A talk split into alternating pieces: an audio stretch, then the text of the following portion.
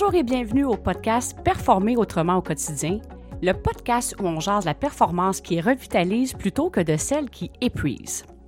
Avant de commencer, je veux vraiment vous remercier. Vous avez été plusieurs à, commenter sur nos différentes plateformes. Entre autres, je pense euh, à Marie-Ève qui parlait justement de dire que la, performance est un sujet complexe et lourd. Alors, merci pour ce, ce commentaire-là, puis qui nous disait aussi, ben, wow, de le rendre léger. C'est vraiment ça l'espace, c'est vraiment ça l'essence du podcast, de, oui, parler de la performance qui draine, qui épuise, parce que honnêtement, c'est le modèle qui est encore beaucoup présent et qui est socialement valorisé présentement. Mais en même temps, c'est d'amener une autre avenue. Mon invitation, c'est d'amener une autre avenue que la performance. Ça peut être vraiment différent, amener avec beaucoup plus, de, fluidité, de légèreté. Alors, merci d'avoir commenté. Je pense aussi euh, à Nathalie qui a dit c'est constructif. Alors, vraiment, je vous le dis parce que je l'apprécie vraiment beaucoup. Continuez à le faire. C'est vraiment agréable à lire et euh, je les lis tous personnellement et je les commente également. Alors, continuez à le faire. Je l'apprécie énormément. Merci de votre intérêt pour le sujet. Alors, sans plus tarder, je me présente. Je suis Hélène Savignac, euh, entrepreneur. Je suis l'animatrice de ce podcast. Puis aujourd'hui, on va parler de la puissance de la résilience en affaires.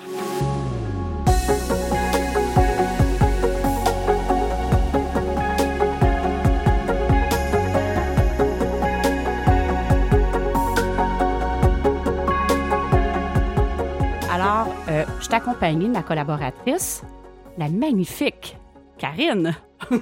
Salut! Comment ça va? Ça va super bien. Toi, tu vas bien? Oui, merveilleusement bien. C'est euh, assez euh, c'est ressourçant hein, d'aller lire les commentaires, de voir les avis des gens, puis de que les gens participent au podcast. vraiment, moi aussi, j'ai bien du fun à aller lire ça. Ben, c'était une nouvelle aventure. Ça me sortit de, de ma zone de confort, mais c'est un média que j'apprends à découvrir, puis je l'apprécie. Puis en plus, c'est vraiment un projet qu'on est dans la joie pour le faire. Là. Définitivement. Définitivement. Puis on serait prête à. Je pense que tu serais super euh, enthousiaste de savoir que les gens te donnent des idées de sujets puis qu'on jase de ça. Là. Il n'y a, pas de, a pas de sujet tabou. Il n'y a pas de sujet tabou. Vous êtes vraiment, oui, bonne idée. Euh, commentez, euh, donnez-nous des suggestions. Ça peut même être des suggestions d'invités. Vous écoutez un épisode et puis vous dites Hey, ça me fait penser, je connais cet entrepreneur-là ou cette personne-là qui fait les choses autrement. Alors, n'hésitez pas à partager. Ça va faire plaisir d'inviter la personne qui puisse partager son expérience. Alors, euh, n'hésitez pas à le faire. Euh, on a beaucoup de plaisir à vous lire et puis euh, voilà. Ben, allons-y avec le sujet, la puissance de la résilience en affaires. Donc, quelle est, dis-moi, quelle est, Hélène, ta définition de la résilience? Question de faire changement. Je te retourne la question. Alors, hein? c'est déstabilisant comment ça de même, non? C'est quoi ta définition à toi, Karine, de la résilience?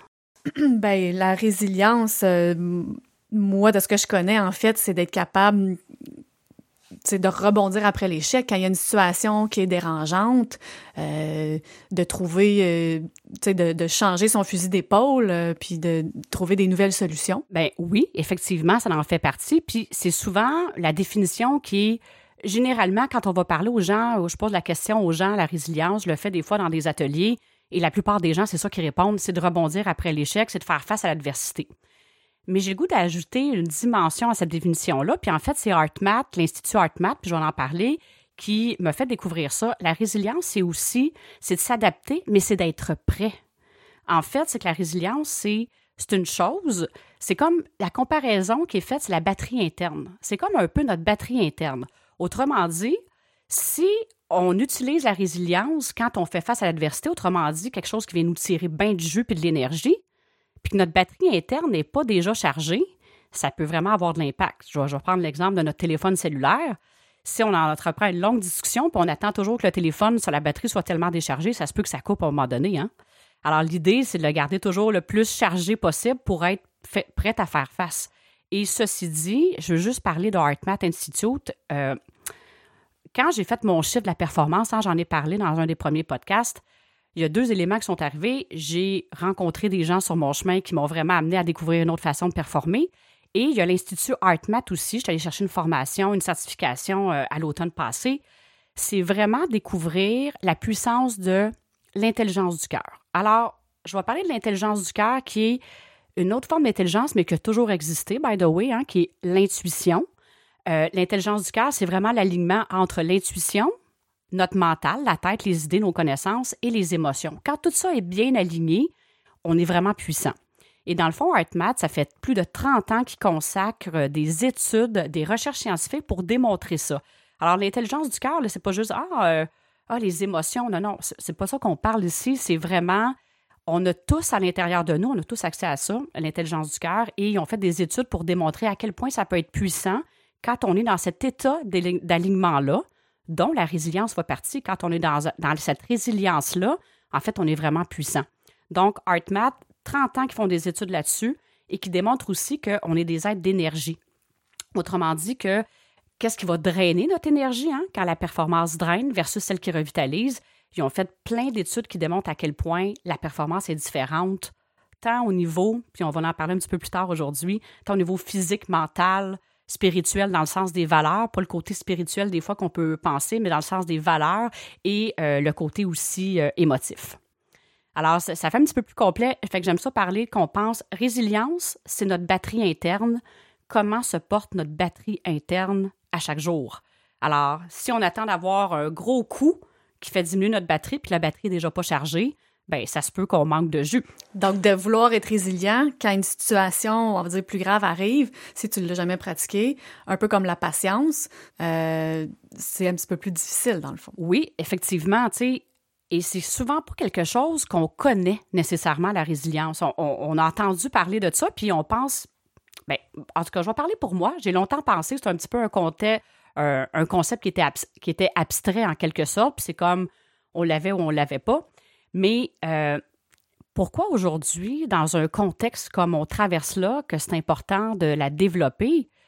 On est d'accord, là, j'apprendrai rien, qu'on est dans un contexte d'incertitude. On l'était déjà avant, tant qu'à moi, mais là, on l'a en plein visage depuis un an, à quelque part, avec les fermetures, les réouvertures, euh, tout ce qui se passe, finalement, on ne peut pas contrôler grand-chose. Alors, quand j'en parlais, j'ai une certitude, on ne peut pas contrôler les événements extérieurs, qu'est-ce qui arrive, mais on, peut cependant contrôler la façon qu'on réagit. Puis c'est vraiment ça, dans le fond, la résilience, c'est d'avoir cette énergie-là, d'être toujours prêt à faire face à ce que la vie nous présente. Fait que pourquoi c'est important de la développer présentement? À cause du contexte. Puis on se le cachera pas, hein, on vit un peu une tempête. Là. On est un peu dans un chaos, on sait pas trop où on s'en va, puis en même temps, j'en ai déjà parlé, hein, le chaos précède l'expansion, c'est toujours rempli d'opportunités. Bref, ceci dit, c'est plus de se dire dans quel état je veux être pour vivre le contexte actuel? C'est ça le, pouvoir de cette résilience-là. Alors, je vais donner des exemples concrets du quotidien. Comment je réagis quand j'arrive pour aller faire une commission? Puis là, il y a une liste d'attente. Il y a une ligne d'attente, puis ça va me prendre 15, 20 minutes, 30 minutes de plus que prévu. Comment je réagis quand j'ai un client qui pète sa coche? Comment je réagis quand c'est un membre de l'équipe qui pète sa coche? Ou quand c'est moi-même qui. c'est comme tous ces événements-là, on arrive, le coût des matériaux. On l'entend parler présentement, le coût des matériaux en construction. J'avais un projet X, les coûts changent. Comment je réagis par rapport à ça? Est-ce que je suis complètement dérangée, complètement déstabilisée? Est-ce que ma, batterie interne est en train de se décharger? Alors, la puissance, la résilience en affaires, pourquoi c'est important de la développer? C'est de dire, ben la seule affaire que je contrôle réellement, on va mettre un, entre parenthèses le mot contrôle, c'est quel choix que j'ai pour réagir aux situations que la vie me présente? Serais-tu capable de nous donner l'exemple? On va dire, prenons, le, prenons la ligne d'attente à l'épicerie ou quand tu vas faire une commission. Comment réagirait de façon générale une personne non résiliente puis une personne que sa batterie interne est chargée et qui est résilient? On va le voir. OK? Quelqu'un qui n'est pas en mode résilience, il va vraiment péter sa coche, va être impatient, euh, va peut-être même engueuler les gens autour ou la personne qui va le servir quand ça est finalement rendu à son tour va être très impoli, va, va avoir besoin de, je vais dire, cracher son venin, on va le dire comme ça, pour vraiment se libérer le trop plein de pression. Mais là, qu'est-ce que ça fait quand on fait ça? Absolument, la personne qui nous sert va avoir moins le goût de donner son maximum pour bien nous servir. C'est désagréable. Puis, ce que ça fait, puis là, je vais dire à une personne résiliente, puis je vais faire un petit aparté à qu'est-ce que ça, fait, ça nous fait physiquement. OK? Mais pour répondre à la question de façon plus succincte, quelqu'un qui n'est pas résilient va, exemple, péter sa coche puis va le faire déborder autour de lui ou de elle.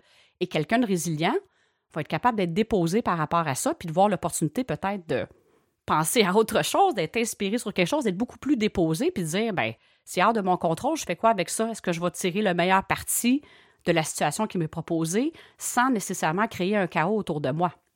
On ne le sait pas, des fois, il peut y avoir des opportunités qui nous sont présentées dans une ligne d'attente, dire Ah, je vais faire les choses autrement. Hey, j'ai-tu le temps d'écouter une musique que ça fait longtemps que je voulais écouter? Peu importe. Ou Hey, j'ai du temps pour penser à quelque chose. Ou j'ai juste le temps de regarder autour, apprécier la nature, ou peu importe. Souvent, les lignes d'attente sont à l'extérieur et on peut être surpris des fois des inspirations qui nous arrivent quand on est en train de faire ça. Je veux revenir sur le point, quelqu'un qui n'est pas résilient, euh, la batterie quand elle est déchargée ou qu'elle est en train de se décharger et qu'on vit un stress. Mettons qu'on vient de péter sa coche par rapport qu'on est impatient à quelque chose. Je ne sais pas, mais moi, j'ai été longtemps à ne pas savoir qu'est-ce qui se passait physiologiquement à l'intérieur de moi quand ça, ça arrivait. je vais juste faire un petit, euh, on appelle ça un peu la neuroscience, là. En fait, c'est que quand on stresse, il y a comme un hormone qui s'appelle le cortisol qui est sécrété. Et ça, en fait, aussi avec le stress, il y a 1400 réactions chimiques à l'intérieur du corps qui se produisent. Alors, qu'est-ce que ça fait physiologiquement parlant? OK? Quand, je vais dire, on tient un moteur dans le rouge, OK? Qu'on vient tirer bien, bien, bien du jus, c'est les pièces défaillantes qui vont, je vais dire, lâcher en premier. Bien, c'est exactement la même affaire pour le corps humain si on y envoie une grosse quantité de stress, puis ça, quand on pète notre coche, automatiquement, il y a quand même une grande quantité de stress qui, qui, se promène dans le corps humain, et ça va automatiquement affecter notre système immunitaire physiologique. Donc, si on a une petite vulnérabilité, OK, ça soit peu importe, ça soit les poumons, ça soit nos articulations, bien c'est sûr que à force d'être sécrété, ce stress-là, il va avoir un impact sur notre physique il va avoir aussi un impact sur notre côté, euh, sur notre, fonction cognitive. Quand on est hyper stressé, puis on l'a peut-être déjà vécu, hein? en tout cas, si quelqu'un qui n'a jamais vécu une situation de stress intense, bravo, vous êtes normalement et naturellement résilient, c'est vraiment wow. J'en ai pas encore rencontré, ça m'est déjà arrivé. Je veux dire, là, qu'est-ce qui se passe? C'est que là, toute l'émotion prend la place. Alors, toute les, notre corps, notre énergie est générée vers cette situation-là et ça l'affecte aussi notre capacité de résoudre des problèmes, d'être créatif, de prise de décision, de jugement. Vraiment, on serait capable de faire un scan dans le cerveau, puis on verrait que toute l'activité, notre prise de décision, ça se passe dans le néocortex. On n'y a plus accès, tout dépendant de la quantité de cortisol puis de stress qui a été généré. On perd notre capacité de connaissance, on perd notre mental. Puis on l'a déjà vu quand on a vraiment, euh, je vais dire, le breaker sauté, comme on dit, qu'on est vraiment déclenché, on va souvent perdre la perspective d'ensemble, puis on ne voit pas les solutions. Fait que c'est ça qui arrive. La, la résilience, c'est si on est capable, même dans une situation que, OK, qui n'est peut-être pas super agréable, de rester calme par rapport à ça, ça fait toute une différence. Fait que physiquement, physiologiquement, euh, mentalement, on est en train de se détruire à quelque part. Fait que c'est comme de toujours prendre l'énergie de la batterie. À un moment donné, il n'y en a plus, là. Fait que c'est un petit peu ça aussi la performance qui draine, c'est qu'on joue avec cette batterie-là. Fait que c'est d'être conscient que physiologiquement parlant, il se passe quelque chose. C'est pas pour rien qu'il y a quand même des maladies. Là. Tu sais, je suis pas médecin, mais il y a plusieurs démonstrations qui ont été faites qu'il y a certaines maladies que c'est directement lié au stress.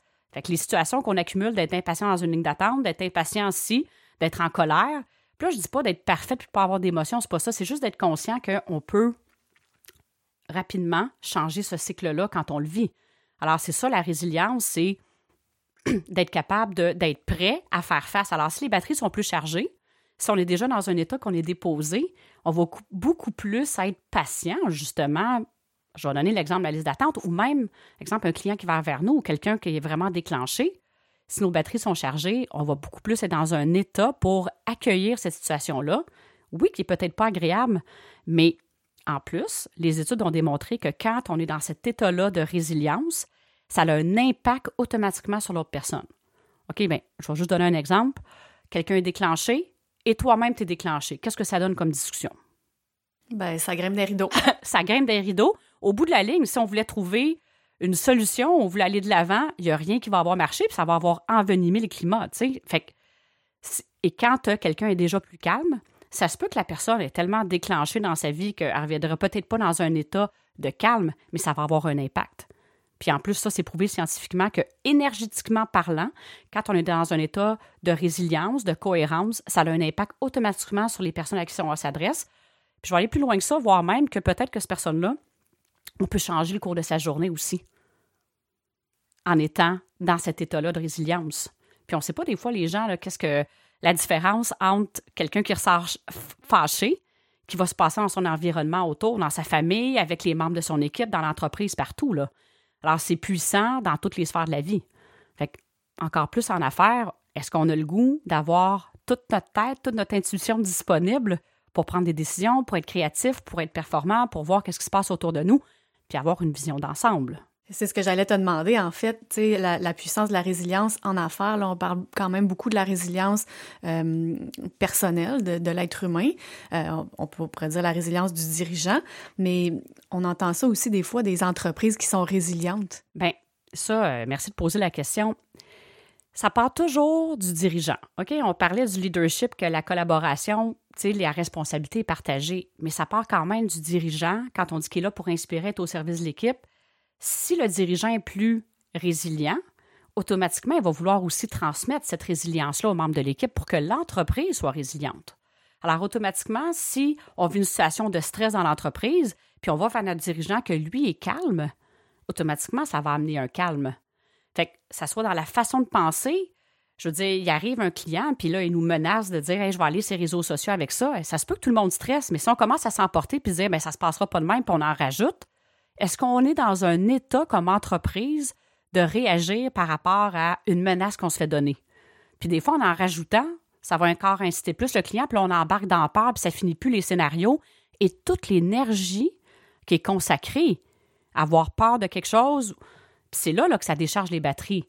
Mais si au contraire, on prend un moment, puis on se dit, OK, on fait quoi par rapport à ça, puis on est dans un état de calme, ça va faire toute la différence sur quel genre de solutions ou de, lignes de pensée qu'on va prendre comme entreprise. Alors, c'est vraiment ça, la créativité. C'est pas juste dans le nouveau développement d'un produit, d'un service. La créativité, c'est de faire face à ce qui se passe là. On a un client qui est insatisfait, qui remet en, euh, en question certaines façons de faire.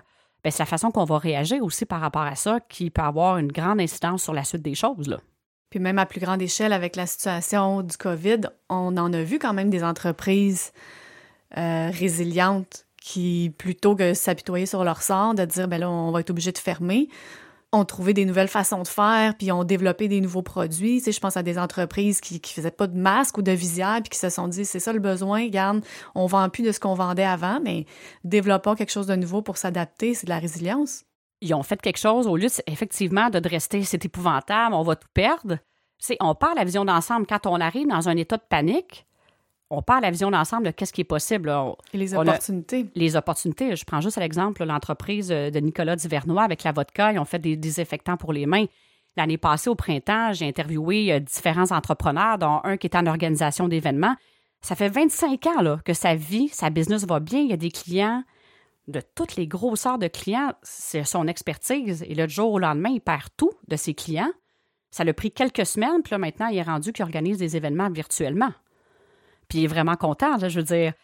Alors, s'il n'y avait pas eu cette résilience-là, l'opportunité n'était pas là, puis il aurait continué peut-être d'attendre à ce que des choses arrivent à l'extérieur de lui pour agir. Tu sais, es plus dans un mode de réaction. Euh, je pense à une autre personne qui était dans le domaine, euh, qui était traiteur, qui se déplaçait. Ben, lui, il s'est rendu plus dans les plats cuisinés. finalement, il s'est rendu compte qu'il est bien plus heureux comme ça. Maintenant, il a ses fins de semaine, il peut passer du temps avec sa famille, son style de vie a changé. Alors, au mieux de mettre l'emphase sur qu'est-ce qu'il a perdu, il a mis l'emphase sur qu'est-ce qui est possible. Mais quand on est dans un état déclenché de panique, on est en colère puis qu'on se sent comme une victime, ben c'est sûr, c'est plus difficile de voir les opportunités d'être créatif. Alors, je pense que plusieurs éléments, autant physiquement euh, que la créativité.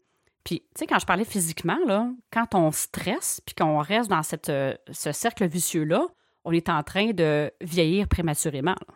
C'est vraiment ça. On dégénère. Quand on parle, la performance qui draine, puis celle qui revitalise, ben celle qui draine, elle dévitalise. Là, je pense que j'ai invité. Elle dévitalise, t'as inventé un mot. Ah, j'ai inventé un mot. Elle nous fait dégénérer. C'est vraiment, puis dans nos cellules, dans tout le fonctionnement du corps, un, vieillissement prématuré. Puis au contraire, quand on est dans la performance qui revitalise, on revitalise. Et ce que je dis là, là, c'est pas de la pensée positive, c'est ailleurs, d'ailleurs, ArtMath qui le démontre dans les études, sont capables de voir un renversement du processus, que ça l'amène une vitalité. Alors, juste de savoir ça, je pense que c'est quelque chose qui, est puissant de dire, OK, la manière que je réagis, puis des fois, là, on ne a pas toutes les réponses sur l'avenir. C'est des petits pas, des fois, qui nous disent OK, je n'ai pas toutes les réponses, je ne sais pas où je m'en vais. Une chose que je sais, si je suis dans un état de résilience et j'apprécie qu'est-ce qui est déjà présent, la créativité, va venir. Est-ce qu'elle va venir de moi? Elle va peut-être venir de l'inspiration de quelqu'un, d'un collègue, peu importe, elle va venir d'où, mais on va être dans un état pour la capter. Tu sais, quand tu es déclenché ou que tu es vraiment en colère, tu es impatient, tu verras peut-être pas la personne que tu connais, la personne que tu connais qui va dire Oh, je, je veux pas aller vers là, puis c'est peut-être cette personne-là qui avait une invitation, qui avait de quoi te partager ou une ressource qui est disponible. Tu vas faire une recherche sur Internet, tu n'es pas dans un bon état, tu vas pas voir ce que tu as besoin de voir. Tu n'es pas dans le mindset pour voir ça. Fait que les opportunités peuvent venir de partout. Puis même, je pense à quelqu'un dans une entreprise, tu vois quelqu'un qui a l'air vraiment, euh, qui a les sourcils froncés et qui est en colère, ben tu peut-être, aurais peut-être à avoir une discussion pour dire, hey, voici qu'est-ce que je pense. Puis la personne va dire, oh, je suis pas sûr que je vais y aller, là, tu sais, je vais me faire revirer de base sur un méchant temps. Fait que c'est tout ça que, c'est tout ça que ça l'entraîne. Là, je prends tous tes détours. Non, mais c'est parce que. Pas Karine suivre. J'aimerais. Puis je le sais, je suis sûre, il y a probablement des programmations euh, quand tu es jeune, ce que tu apprends, mais est-ce que c'est un trait qui est inné de, de, de pouvoir euh, être résilient ou est-ce qu'on peut le développer? Est-ce que c'est accessible à tous? C'est une bonne question, hein? C'est sûr qu'il y a des personnes qui ont une prédisposition à être résilients plus facilement naturellement. Mais ce qui est important de retenir, c'est que c'est accessible à tout le monde. La résilience, là, c'est comme un muscle. On peut la développer, mais ça prend de la pratique. Que ce soit dans un sport, que ce soit dans n'importe quoi qu'on veut développer une expertise, ça prend de la pratique. la résilience, c'est accessible à tout le monde parce que ça se pratique, c'est un muscle qui se développe, tout simplement. Moi, j'ai l'impression que tout le monde aurait avantage, mais il y a probablement des gens, comme dans tout, qui, qui pas envie de la développer ou qui savent pas comment je sais pas, qu'est-ce qui pourrait nous empêcher justement de développer cette résilience-là, sachant que c'est bar open? Bien, deux choses. De un, les connaissances. Moi, j'ai été longtemps, euh, je vais dire, ignorante. Peut-être le terme n'est pas bien choisi, là, mais je parle pour moi. Je ne savais pas qu'est-ce qui se passait physiologiquement à l'intérieur de moi. Je ne savais pas que c'était quelque chose qui était disponible de développer cette résilience-là pour être dans un état de toujours être bien finalement pour accueillir ce que la vie nous présente. Ça, de un, je n'avais pas cette connaissance-là et je n'étais pas consciente non plus de l'impact que quand je me mettais moi-même, des fois c'était les événements extérieurs, mais j'étais capable aussi par moi-même de me mettre en colère, d'être impatiente, d'être déçue, de mettre de la pression, etc. J'étais toute capable, comme une grande fille, de faire ça. Je suis certaine que ça parle à plusieurs quand je dis ça. mais euh, j'embarquais dans cette euh, dans la, dans la performance, qu'est-ce qu'on va autour. Fait, il y avait une question de connaissance, et deuxièmement, on en a parlé de l'ego. On est tellement dans une culture de performance, OK? moi, dans qu'est-ce que j'observe, ça a l'air bien trop facile. Qu'est-ce que c'est ça, développer la résilience? On peut mêler ça à d'être zen. OK, je réagirai pas. OK, la performance, c'est on y va, on réagit, on, on lâche pas, on n'a pas le temps de se déposer, il faut être dans l'action, on repousse les limites. C'est ça un peu le message de la performance, le plus, plus, plus, plus, plus. Le plus, plus, plus, quoi, jusqu'à épuisement? Ça l'arrête tout le plus. On repousse les limites de notre corps. Mais comme la batterie, là, quand la batterie est à terre, il n'y a plus rien qui se passe. Fait que c'est comme. Tout ça pour dire que. On dirait que j'ai quasiment perdu le fil de la question. Non, mais c'est vrai, quand tu parles de l'ego, euh, ça serait facile pour. L'ego, automatiquement, va dire ben, je suis déclenché si c'est de la faute de l'autre ou c'est de la faute de la situation. Oui, puis de vraiment rester là-dedans. Puis de rester, d'avoir un attachement à trouver le coupable ou trouver la victime. Puis quand on parle que la résilience se pratique, c'est là que je voulais que je voulais en venir, c'est que on est tellement dans le culte de l'effort, tu sais, ça doit faire mal pour développer ça. Donc, la résilience de développer ça, ça prend pas assez d'efforts pour le développer. Donc, pourquoi je le dis, là? C'est parce que moi-même, je l'ai vécu. Hein? J'en parle en connaissance de cause que pour moi, d'être performante, d'être utile, j'avais besoin d'être dans l'action. Fait que d'être plus déposé, d'être plus en mode de ça peut donner l'impression qu'on ne réagit pas. Puis je l'ai vu dernièrement, un chef d'entreprise disait Dis-moi, lui, quand je le regarde aller, là, ou elle, c'était un lui dans ce cas-ci, il n'est pas assez dans l'action. Mais c'était quelqu'un qui était déposé, qui, justement, avait la facilité de voir la vision d'ensemble, puis de dire OK, ça va être quoi la meilleure avenue, puis être capable de se déposer pour voir c'était quoi la priorité ou quel chemin prendre. Mais ça dérangeait le dirigeant de dire ben il réagit pas, il spinne pas. Fait que c'est un peu ça. Fait que l'ego pour nous amener à dire c'est pas assez difficile, je suis pas dans le spin, hey, ça va mal, il faut que je me retrousse les manches, puis que je bouge, puis que je fasse des stepettes, là. Moi, ça a été souvent ça, d'être bien, bien occupé pour dire, hey, là, je mets tout l'effort nécessaire, je me retrousse les manches, puis je vais. Quand dans le fond, euh, juste l'état d'être dans lequel on est, on va les trouver, on va le trouver le chemin qui va arriver via nous ou via d'autres sources autour de nous parce qu'on va être dans le mode pour l'accueillir. Fait que c'est ça, l'ego, il nous joue des tours des fois. Voyons, ça fait pas de sens là, en développant résilience que je vais être inspiré sur quelles prochaines actions que je devrais faire dans mon entreprise. Je le dis parce que moi, je l'ai vécu longtemps, puis j'étais comme, voyons donc, il faut que ça soit plus compliqué que ça. Un petit peu trop simple. Ça fait-tu du sens? ça fait du sens. Je, dirais, moi, j'ai l'impression que je suis une personne qui est assez résiliente euh, dans la vie. Mais, euh, tu sais, pour les gens qui écoutent, je pense que ça serait le fun si tu avais des, peut-être des petits trucs, des outils, des, des choses qui pourraient aider les gens à développer leur résilience. Bien, en fait, première des choses, c'est la prise de conscience. Déjà, de prendre conscience que c'est quelque chose qui se développe, puis déjà de prendre conscience de quel choix qu'on fait quand on se met dans un état de non-résilience, mettons. Tu sais, qu'on est en train de décharger la batterie on le sait, quand on est en train de se drainer, que ça tire du jus, puis qu'on est épuisé, que dans notre corps, on a les épaules tendues, euh, on a une boule dans l'estomac, euh, on a les, sourcils pressés, on se sent comme lourd, automatiquement, on n'est pas dans un mode de résilience. Puis là, c'est pas de se juger puis se blâmer, c'est juste de dire quel choix que je fais. Fait déjà en étant conscience, c'est un premier pas. Deuxièmement, j'en ai certainement parlé dans d'autres podcasts, je revenais sur l'importance de ça, de prendre une pause et de respirer. Respirer, c'est la vie. respirer et quand on est dans le feu de l'action, on respire par le haut du corps. Alors, juste prendre le temps de respirer, mais en descendant ça jusqu'au ventre, pour vraiment prendre le temps de, au moins, là, quelques secondes pour inspirer, quelques secondes pour expirer. Puis on n'a pas besoin de faire ça 15 minutes, puis on n'est pas obligé d'aller faire une méditation de 25 minutes pour ça. C'est vraiment quelques minutes. Puis, entre autres, dans les outils de HeartMath, il démontre que euh, trois minutes par jour pendant six semaines, les gens ont tous parlé à quel point ça avait un impact sur la qualité de leur sommeil, sur leur créativité, sur leur état de bien-être général. Trois minutes par jour. C'est là que je dis que l'ego peut être tricky un peu en disant Voyons donc, à trois minutes par jour en respirant, je vais avoir une différence. En tout cas, moi, longtemps, j'ai résisté à ça. Je n'y croyais pas. Je me disais, c'est bien trop facile. Puis sans respirer. C'est gratuit, ça coûte rien. c'est facile. Puis en même temps, je vais dire que c'est pas facile parce que quand on est habitué de respirer vite, vite, vite, d'ailleurs, Artmat le partageait, que 50% des gens, quand on leur demandait pendant une minute de respirer profondément, il y avait 50% des gens qui décrochaient. Ils n'étaient tellement pas habitués à ça. Fait qu'un exercice si simple à quel point qu'on a appris à se dénaturer comme être humain, quand on, on s'y arrête deux minutes pour y penser. La respiration, c'est la vie. Si on ne respire pas, on arrête de vivre. Alors, on s'est comme dénaturé de ce point de vue-là. Et entre autres, une des façons d'être prêt puis de développer la résilience, c'est de prendre le temps de respirer avant d'agir. Vous venez de recevoir un courriel qui vous dérange, puis là, là d'être résilient, ça ne veut pas dire que rien nous dérange. Pas vrai, là. C'est pas. Euh, ça n'existe pas vraiment, mais c'est le temps que ça va nous déranger, par exemple. Plus on est résilient, moins ça nous tire du jus, plus la batterie est déjà chargée, plus on a l'opportunité de prendre un recul avant de répondre. Ça soit un courriel, un téléphone. Vous êtes entré au téléphone, là, vous recevez quelqu'un, puis la personne est agressive au bout de la ligne ou elle vous dit quelque chose qui ne fait pas votre affaire. Il n'y a rien qui vous empêche de respirer en même temps, d'être au téléphone, pour justement dire OK, je me sens peut-être pas meilleure pour réagir, mais en prenant le temps de respirer, vous allez soit dire OK, est-ce que j'ai besoin de réagir maintenant? Je me sens pas meilleur de moi-même pour réagir Peut-être que non. Puis il y a des fois, justement, l'ego veut avoir raison, je veux gagner le point. Finalement, ça tourne en rond, l'histoire, là.